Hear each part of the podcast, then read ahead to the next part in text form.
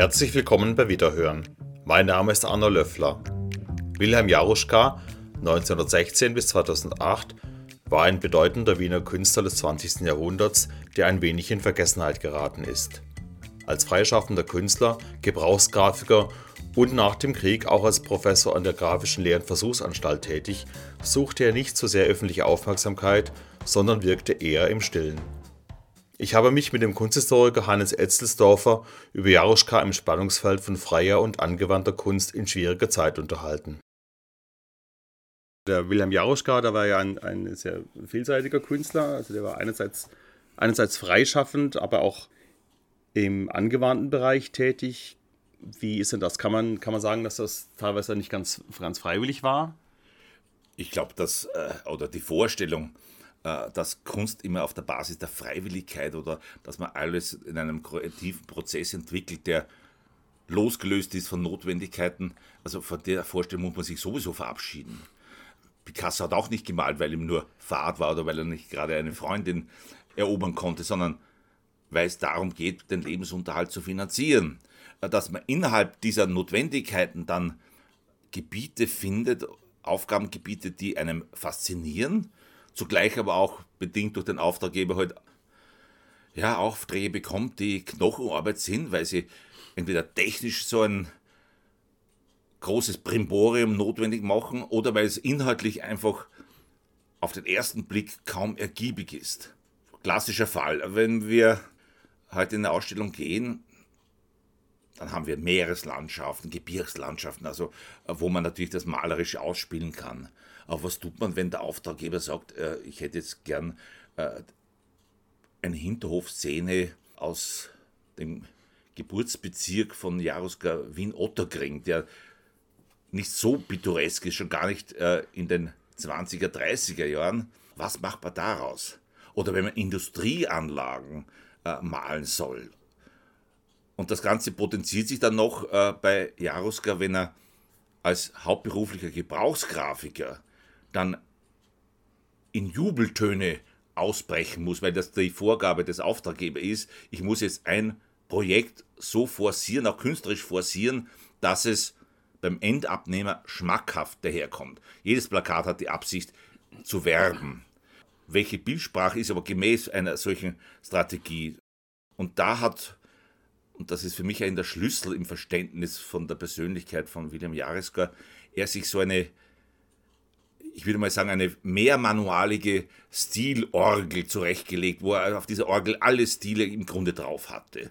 Meisterhaft drauf hatte äh, und das natürlich auch je nach Auftragslage, je nach, nach Wunsch des Auftraggebers auch bedienen konnte. Äh, dass das natürlich ein Danae-Geschenk ist, weiß auch jeder Künstler. Wie findet man aus dieser Vielzahl von Modi, wie die Kunstgeschichte so schön gespreizt sagt, von Stilmodi, wie findet dann der einzelne Künstler eine Stilsprache, die ihn unverwechselbar macht. Er hatte natürlich über Jahre hindurch nicht die Notwendigkeit, äh, diese Unverwechselbarkeit äh, zu trainieren und zu forcieren, weil er ja als Lehrer seinen Schülern, und er war ja Professor für Plakatkunst, diese vielen Zugänge eröffnen sollte. Was ist im Plakat möglich? Wie muss die Plakatsprache sein, wie kann man auch Sujets, die sich nicht unbedingt als Tummelplatz des Pittoresken ausweisen, so umsetzen, dass die Plakatwirkung nicht verloren geht, aber zugleich auch die Message im Plakat sichtbar wird. Und das ist eine Dimension, die er dann auch Nolens Wohlens natürlich auch in sein freies bilderisches Schaffen übernommen hat.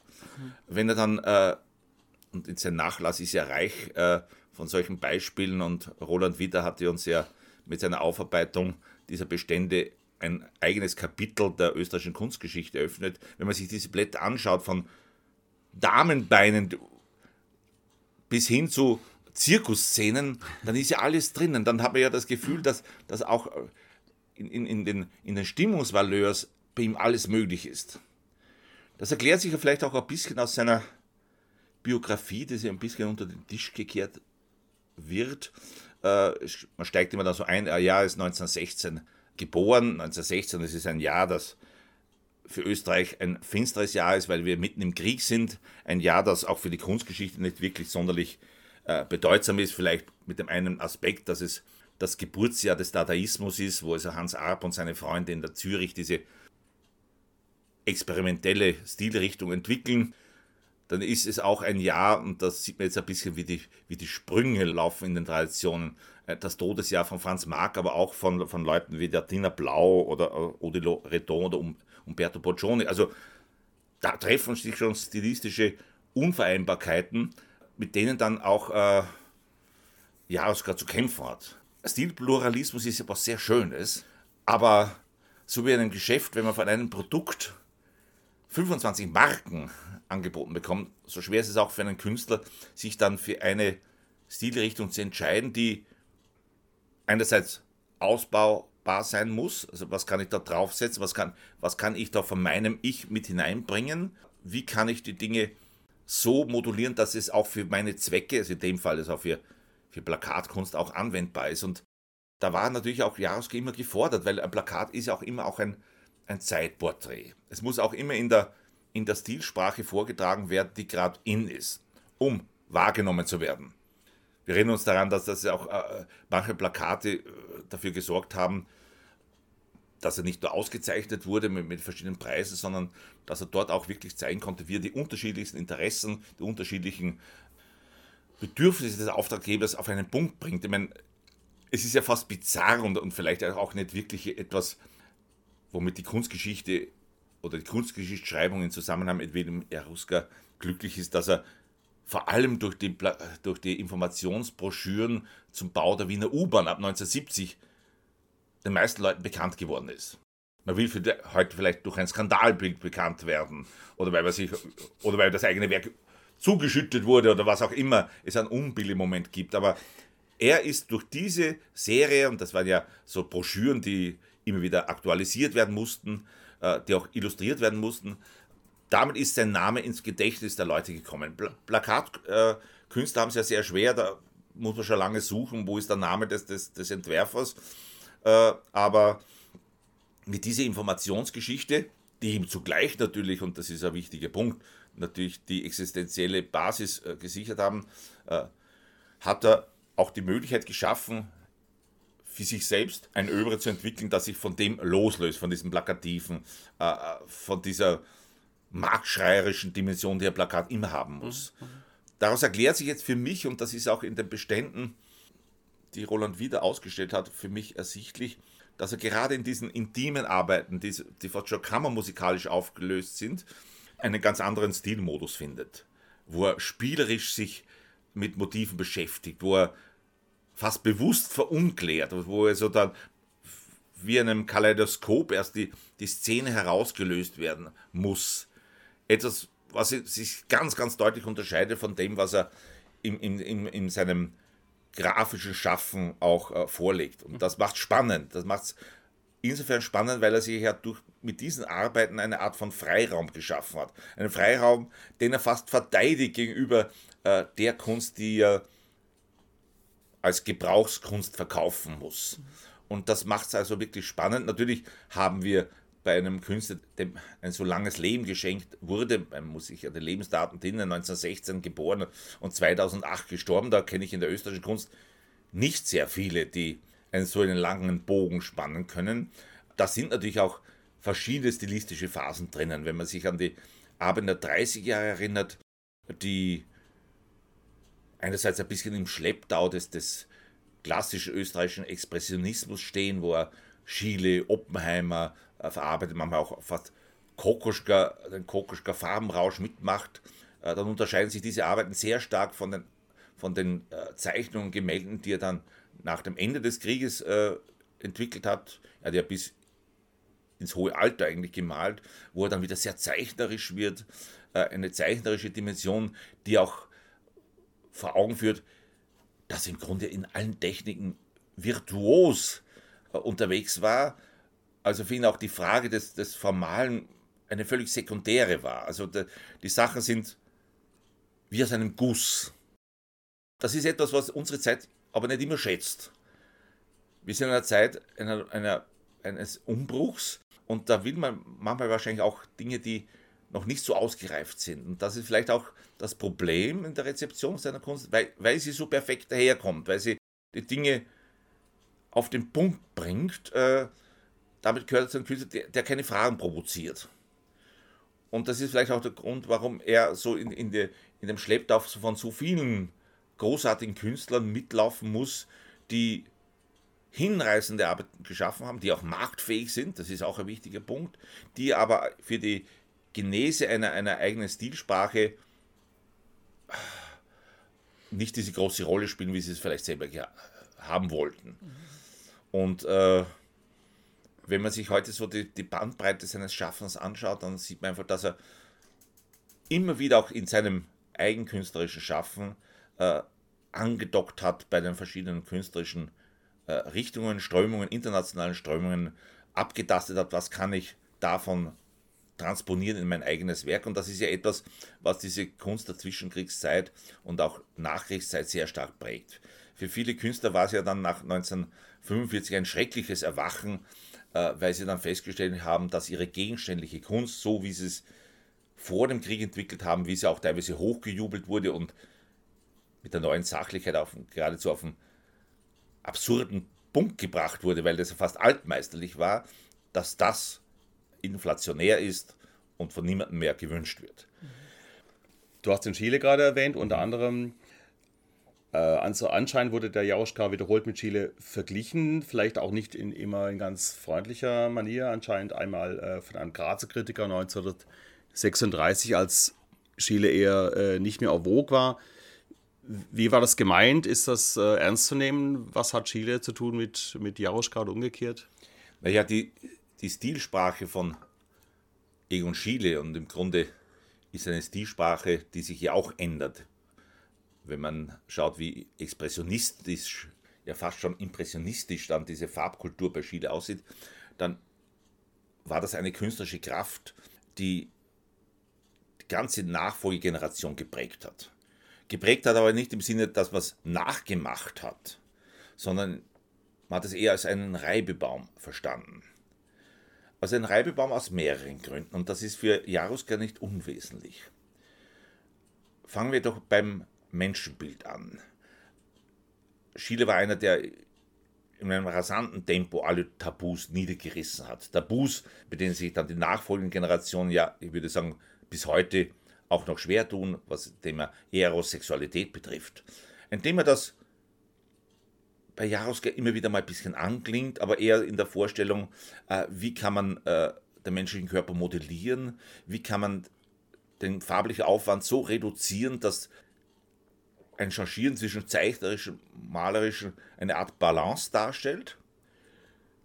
Im Bereich der Landschaft, wie man bei Schiele weiß, äh, sind es ja oft komponierte Landschaften, also die nicht topografisch abbildhaft sind, also so im Sinne von Ansicht von Grummau, mhm. sondern es sind immer Dinge, die er nach seinem ästhetischen Empfinden neu zusammensetzt, also auch nichts Abbildhaftes haben, der dann viele Motive herauslöst. Und, und da dockt auch wiederum Jaruska an. Wenn er im Waldviertel, wenn im Mühlviertel, wenn in Kärnten ist oder wenn er im Ausland Reisen macht, da sind es dann Einzelmotive, die ihn anspringen, die herauslöst, die aus dem gesamttopografischen Zusammenhang herauslöst, wo man dann nicht davor steht, ah ja, das ist jetzt ähm, äh, Villach oder sonst was, sondern dieses Objekt per se manchmal auch zu einer Art von Parabel äh, interpretiert. Eine Parabel für der Vergänglichkeit, wenn man sieht, also wie alte Dächer, wie das Holz morsch wird, wo also ein unglaubliches Gespür für, für äh, Stofflichkeit auch entwickelt.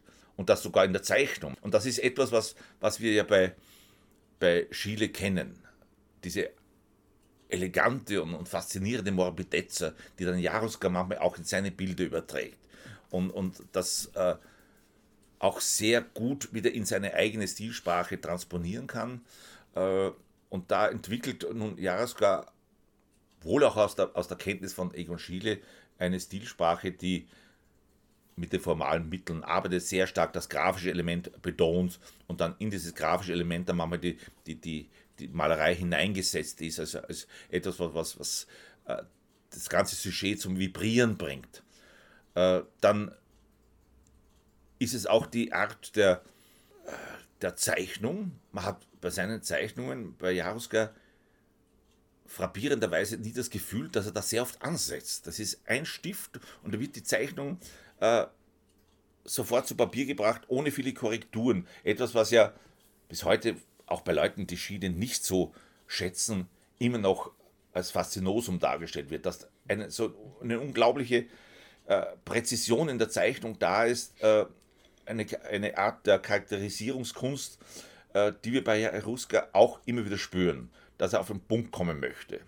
Zugleich haben, und das ist der Unterschied äh, bei Jaruska, auch, wohl auch wiederum bedingt durch seine berufliche äh, Situation, wo er ja unterschiedliche Stilmode bedienen muss. Es gibt eine Reihe von äh, Aquarellen, Porträts, Kinderporträts, Erwachsenenporträts, wo er fast zögerlich dann die Farbe aufsetzt, wo er sich fast gestattet, noch im Ringen um die Form dieses Ringen um die Form sichtbar zu machen. Und das macht es auch spannend. Äh, es ist dann eine grundsätzliche Frage, die man sich anhand dieser Blätter dann stellt. Wie authentisch ist Jaruska in diesen Blättern und wie authentisch ist in, in der Plakatkunst? Mhm. Jetzt wird man natürlich aus dem großen Bogen der Kunstgeschichte sagen, naja, das ist leicht zu beantworten. Michelangelo hat ja auch, stand ja auch unter, unter dem Diktat von Päpsten, die genau gewusst haben, wie sie etwas haben wollten. Nur, das war immer eine Reaktion auf einen Schöpfungsprozess. Also so wollen wir es nicht haben oder das soll noch mehr sein. Äh, bei Jaruska sind wir natürlich nicht eingebunden in diese, diese, diese Prozesse, ob da Korrekturen bei Plakaten stattgefunden haben. Äh, da müsste man sich noch intensiver beschäftigen, was sicherlich auch ein spannendes wissenschaftliches Unternehmen wäre, mal die Plakatkunst von Jaruska äh, genauer zu untersuchen, äh, welche Stileinflüsse, und bei manchen Blättern ist es sofort evident, wo man sagt, okay, da ist ein bisschen äh, Ekaliens drinnen, da ist ein bisschen Oppenheimer drinnen, da kommt ein bisschen Kokoschka vor, da hat er sich bei Egon Schiele äh, ein bisschen bedient, bis er rauf, also dann in den 30er, 40er Jahren, wo also dann äh, ja, man hat manchmal das Gefühl, auch so italienische Strömungen sichtbar sind, äh, De Chirico etc., bis rauf und dann in die, in die 50er, 60er Jahre, er hat ja bis 1972 an der grafischen gearbeitet, äh, hat sich also immer offen gezeigt, ohne Dinge zu kopieren. Äh, was er nie gemacht hat, äh, er hat sich nie auf das Glatteis der Abstraktion begeben. Das ist ganz mhm. spannend. Äh, damit ist aber keine Einzelfigur, das gab es sehr viele Künstler, die es probiert haben nach 50, weil sie nach, nach, nach Kriegsende, weil sie geglaubt haben, jetzt müssen wir den Anschluss finden, um festzustellen, wie fremd ihnen diese Bildsprache ist. Sieht aber dann trotzdem, wie er in der Glitterung von manchen Farbflächen, mir ist das jetzt wieder aufgefallen, wenn ich mir manche Blätter angeschaut habe, äh, dann wenn er so Quadra in Quadrate dann einen Stoff auflöst, ja durchaus auch für ihn gedanklich eine, ja vielleicht ist es zu viel gesagt, aber eine Art Annäherung spürbar wird. Wie, wie kann ich das übersetzen? Äh, was der synthetische Kubismus, was der analytische Kubismus, was Braque, Picasso da mal, wie kann ich das in eine liebenswürdige Art, und das ist nicht pejorativ gemeint, aber eine liebenswürdige, charmante Art übersetzen, äh, das sichtbar macht, dass ich von diesen Stilströmungen auch berührt worden bin, ohne dass sie mir eine Wegmarke sind, zu sagen, da muss ich hin.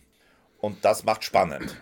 Ich wollte noch fragen zum Handwerklichen, also das wohl auch äh, in Zusammenhang mit, mit, mit der grafischen Tätigkeit oder angewandten grafischen Tätigkeit von Jaruschka hat das handwerklich ja immer eine, eine sehr prominente Rolle gespielt in seinem Schaffen, in seiner Kunst. Wie ist das? Wurde das immer gut geheißen oder wurde das als Einschränkung auch empfunden von der Kritik? Ich glaube, wenn man das auf österreichische Kunstszene bezieht, ist es eine ganz legitime Facette des Künstlerdaseins. Äh, es wird ja gerne ausgeblendet, dass ja die großen Väter der österreichischen Moderne, Klimt, Schiele, Kokoschka, alle mit Kunstgewerbe zu tun gehabt haben. Egal ob es äh, Oskar Kokoschka äh, Postkartenserien für die Wiener Werkstätte äh, geschaffen hat äh, oder Gustav Klimt äh, Kleider entwirft, Emilie Flöge sich also in einen textilen Bereich vorwagt und, und dort auch, auch seine Kunst transponiert, auch für diese Möglichkeiten. Oder bei Schiele, der selber ja auch immer wieder mit diesen Dingen zu tun hat, äh, dann wird es ersichtlich, das gehört dazu und vervollständigt im Grunde auch ein Spektrum. Ein Spektrum, das über die Grenze Österreichs hinausgeht. Also Picasso hat Keramiken gemacht. Chagall hat Bühnenbilder gemacht, hat Vasen bemalt. Also das ist eingebunden und ich glaube, das ist nur der, der, das, das, äh, der Fluch der, der Vorstellung einer reinen Kunst, Kunst- und Stilgeschichte, dass sich jemand nur in diesen hermetischen Grenzen der Malerei oder der Grafik, wir haben ja wunderbare Schubladen dafür, äh, be bewegen darf. Das ist ja nicht so. Das macht ja auch das, das äh, kreative Ingenium aus von diesen Leuten, dass sie sofort auf etwas reagieren können. Dass sie auch die um, sie umgebende Welt teilweise auch verschönern wollen. Etwas ein Grundsatz, den die Wiener Werkstätte auch hat, also, dass es also darum geht, den Alltag in seiner ästhetischen Ausprägung äh, einfach äh, zu verschönern. Und äh, das ist ganz legitim. Und, und äh, ich glaube auch nicht, dass jemand dem Jaruska das als, als, als Vorwurf macht. Ganz im Gegenteil. Dadurch, dass er ja eine Reihe von äh, Künstlern auch ausgebildet hat, waren die froh, dass so viele Möglichkeiten angeboten wurden, die also vom reinen Kunstgewerbe bis hin zur reinen äh, bildenden Kunst auch gereicht haben. Etwas, was ja auch notwendig war. Man darf nicht vergessen, Jaroska hat es ja aus seinem eigenen Leib ja mitbekommen, dass es eigentlich die einzige Überlebensmöglichkeit in manchen Zeiten auch war. Seine Anfänge äh, gehen zurück auf seine Rolle als Industriemaler in einer Gobelin-Werkstatt. Das klingt grauenhaft. Also ich glaube, ich habe es in Zusammenhang mit der Biografie, glaube ich, das erste Mal in meinem Leben gelesen, mhm. Industriemaler malt der Industrie. Man kann sich nicht so recht vorstellen, äh, was das heißt. Also das ist, und es ist auf jeden Fall, es zieht runter, der Begriff Industriebau. ja. Also man hat so eine Nähe, so wie Albert Birkle, der also dann der, der düstere Industrielandschaften malt, oder der Kirnig, der das Ganze wieder ins Pompöse steigert. Nein, äh, in dem Fall geht es darum, dass er Lohnarbeit, würde ich es mal salopper sagen, Lohnarbeit im Dienste der Kunst leistet, die Gobelins, die Entwürfe für die Gobelins äh, geschaffen hat, etwas, was auch in der österreichischen bildenden Kunst bis in die 60er Jahre eine große Rolle spielt. Der Faden ist fast abgerissen, müsste man sagen. Also Eisenmenger war einer, der zwar politisch äh,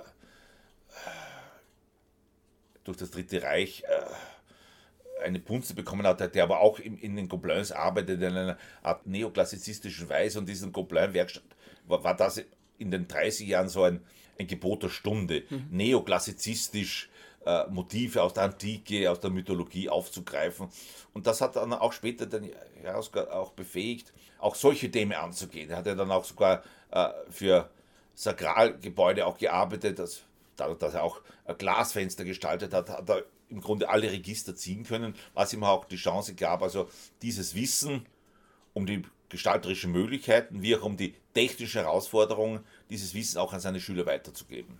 Also würde ich meinen, äh, dass diese Erfahrung im Kunstgewerbe auf jeden Fall ein Gewinn war und in der österreichischen Kunst sowieso kaum äh, auszuklammern ist. Bei vielen Künstlern, die wir heute äh, als marktfähige Künstler im Programm haben. Weil seine Kunst war ja nie eine, das kennen wir auch bei, bei manchen äh, Zeitgenossen, die das als, als eine Sonntagsbehübschung sehen oder die äh, ich weiß es zum Beispiel aus der Kunstgeschichte, einige meiner Professoren haben ihr eigenkünstlerisches Werk vor der Öffentlichkeit wirklich ferngehalten. Sie wollten überhaupt nicht haben, dass, dass man diese Arbeiten jemals an die Öffentlichkeit mhm. bringt. Also mein Professor Günther Heinz, äh, den ich sehr, sehr geschätzt habe und, und, und der also ein Mann des Wortes war, der feinen, präzisen Formulierung, der äh, zu Hause war im Barock hat ein unglaublich spannendes eigenkünstlerisches Övre äh, hinterlassen, äh, das aber überhaupt nichts zu tun hat mit dem, worüber er referiert hat in seinen Vorlesungen. Und äh, das ist für mich einmal mehr ein Beispiel dafür, dass diese vielen Facetten möglich sind und, und glaube ich auch wichtig sind, eine Art von äh, Ventil. Etwas, äh, was sich ja immer wiederholt, äh, diese Art von Ventilwirkung, die käme aus der, aus der, auch aus der großen Geschichte. Ich habe vorhin von, dem, von der Sonntagskunst gesprochen. Ich darf dann ganz kurz erinnern, als die Kaiserin Elisabeth fürchterlich von Depressionen geplagt war, hat die rumänische Königin, die als, als Carmen Silva äh, die Runde gemacht hat, ihr geraten, sie soll gegen diese Depressionen anschreiben. Sie soll Gedichte schreiben, sie soll sich in die Dichtkunst einlassen, um dann diese Bedrohung ihrer Psyche abarbeiten zu können. Und es ist natürlich auch bei jedem Künstler eine, ein Abarbeiten auch der eigenen Befindlichkeit, einer Befindlichkeit, die unterschiedlich geartet ist. Der eine kommt problemlos damit zurecht, dass er auch dunkle Zeiten durchleben muss. Andere macht es zu seinem Hauptthema. Da sind wir wieder bei Schiele gelandet. Es gibt für Jaruska kaum Selbstporträts. Äh, was für mich auch wieder bezeichnet ist, er hatte mit seinem Ich kein Problem. Also das war ihm nicht wichtig. Da hat auch ein großes Vorbild. Es gibt, glaube ich, auch von, von Gustav Klimt, glaube ich, nur einmal eine, ein, ein, in einem Zwickelbild vom Kunsthistorischen Museum ein kleines Porträt und eine Karikatur. Aber sonst hat er sich selber herausgenommen aus diesem Prozess. Und das sagt ein bisschen auch etwas aus über die Persönlichkeit von Jaroska, der also immer im Dienst der Kunst stand, der sich nie selbst zum, äh, zum Motiv gemacht hat, weil ihm diese eigene Befindlichkeit vielleicht auch zu wenig ausgeprägt schien, um daraus künstlerisches Kapital zu schlagen. Vielen Dank fürs Zuhören. Damit darf ich mich auch schon wieder von Ihnen verabschieden. Auf Wiederhören!